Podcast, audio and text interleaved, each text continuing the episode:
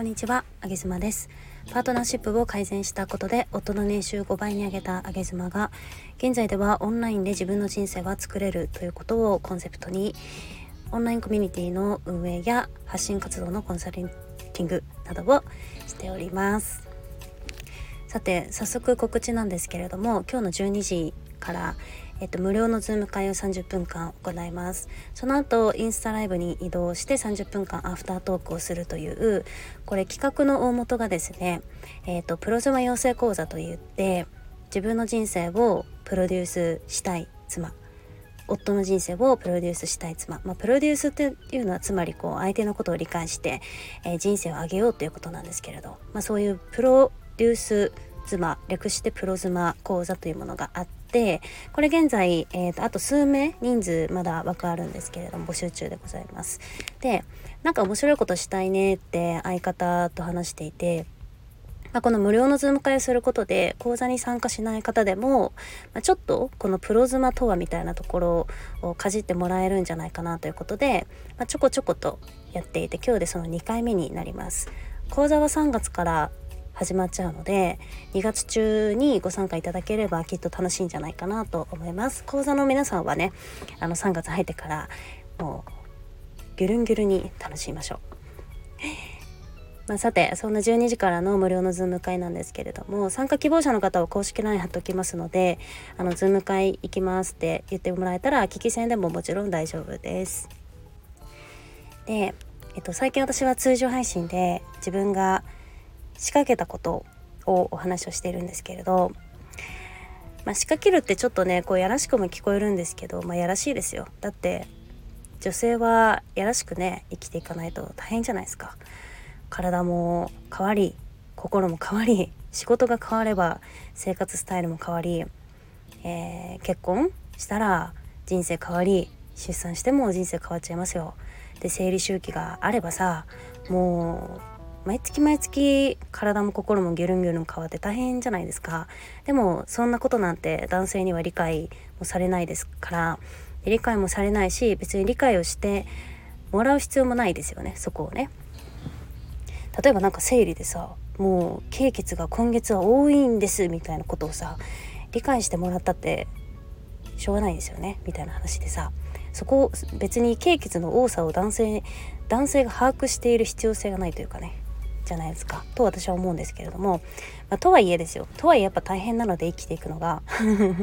まあやらしくしたたかにっていうのはすごい大事なことなんじゃないかなと思っています。で、まあ、そんなこんなで仕掛けたことをね最近話してるんですよ。今日は、まあ、そのズーム会プロのズマのズーム会があるのでちょっと夫婦関係で仕掛けたこと話そうかなと思っていてえっ、と私はね夫に対して実は夫はもともと専業主婦を私に対して希望しましたで、まあ、彼の記憶の中ではなんかお付き合いをする前に私がね専業主婦でいいよとかなんか旦那さんの仕事を自分が専業主婦になってこうサポートしていくのがなんかいいんだみたいなことを私がどうやら言ったらしいんですよね。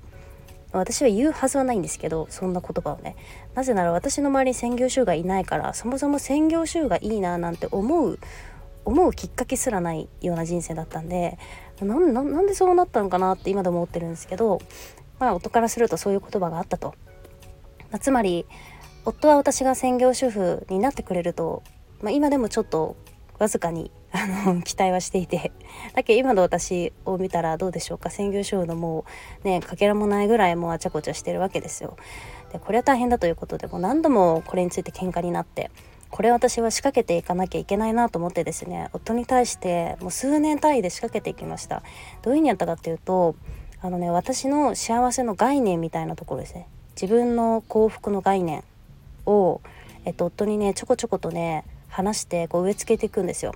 まあ、植え付けていくっていうか理解をしてもらうっていう感じかな。同じ概念を持つっていう感じですね。例えば私の幸せっていうのは、えっと、お友達がね心からこう信頼できるお友達が全国にいるっていうこれは私幸せだと。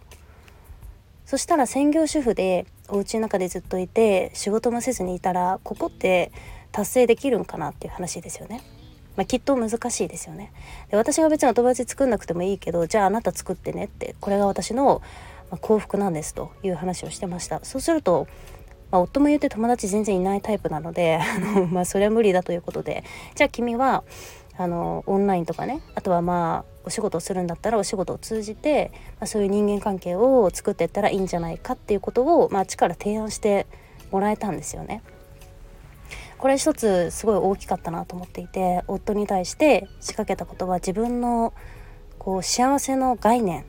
のところを何度も何度もこうチューニングしていく作業っていうのをしました。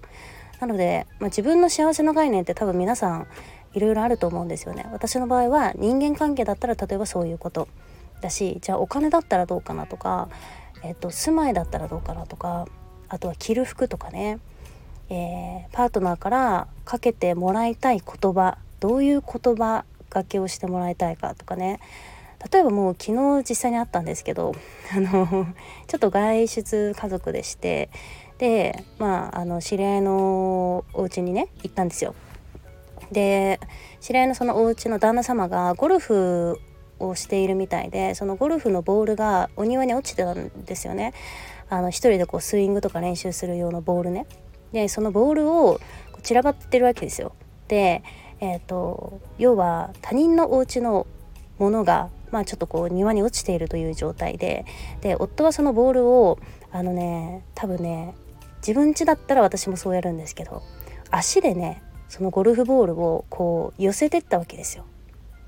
要は一箇所にね散らばってるから 良かれと思って一箇所にゴルフボールを足でポポポンと蹴って寄せてったわけですね。で私はそのその振る舞いを見てちょっとね下品だなと思ってしまって確かにゴルフボール散らばってるし確かにゴルフボールなんだけど で練習用で汚いしだけど他人のお家のものですよでそれをなんかこう足でやるっていうのは私はちょっとね下品だなと思ってそれはね結構はっきりめに言いましたね。あのー、人のうちのものを足でそうやってなんかポンポンポンポンやっていくっていうのはちょっと男性としてすごく下品に見えるよみたいな話をして、まあ、これも概念ですよね私のなんかこう不快に思う私が下品に思うところってこういうところみたいなものは結構積極的に伝えるようにしています。もしそれで私がその時に伝えなかったらなんか心の中で この人原因だなと思って終わるじゃないですか。だから、まあ、相手が傷つかないように、まあ、あくまでその行為がどうたらこうたらじゃなくて私の概念。自分がこういう仕草下品だなと思うこういう仕草逆に上品だなって思うその概念を伝えるっていうこと私は結構ねしているなというのを思いましたね。うん、皆さんはこの辺いかがでしょうか？何かパートナーに対してえー、特にねお友達とかなんだろう会社の方がすごい短期的にこう意思疎通とかってしやすいと思うんですよね。ある種何か条件的なもので絡んでいるからでも夫婦とかねそういうパートナーパートナーみたいなところになるとこれはねなかなか長期戦だなというのは私も思いますなので皆さんあのもしそんな長期戦のパートナーシップ あの仕掛けていることあればぜひコメントにてシェアいただいても OK ですし、えーと、今日のズーム会お越しいただいて今日はね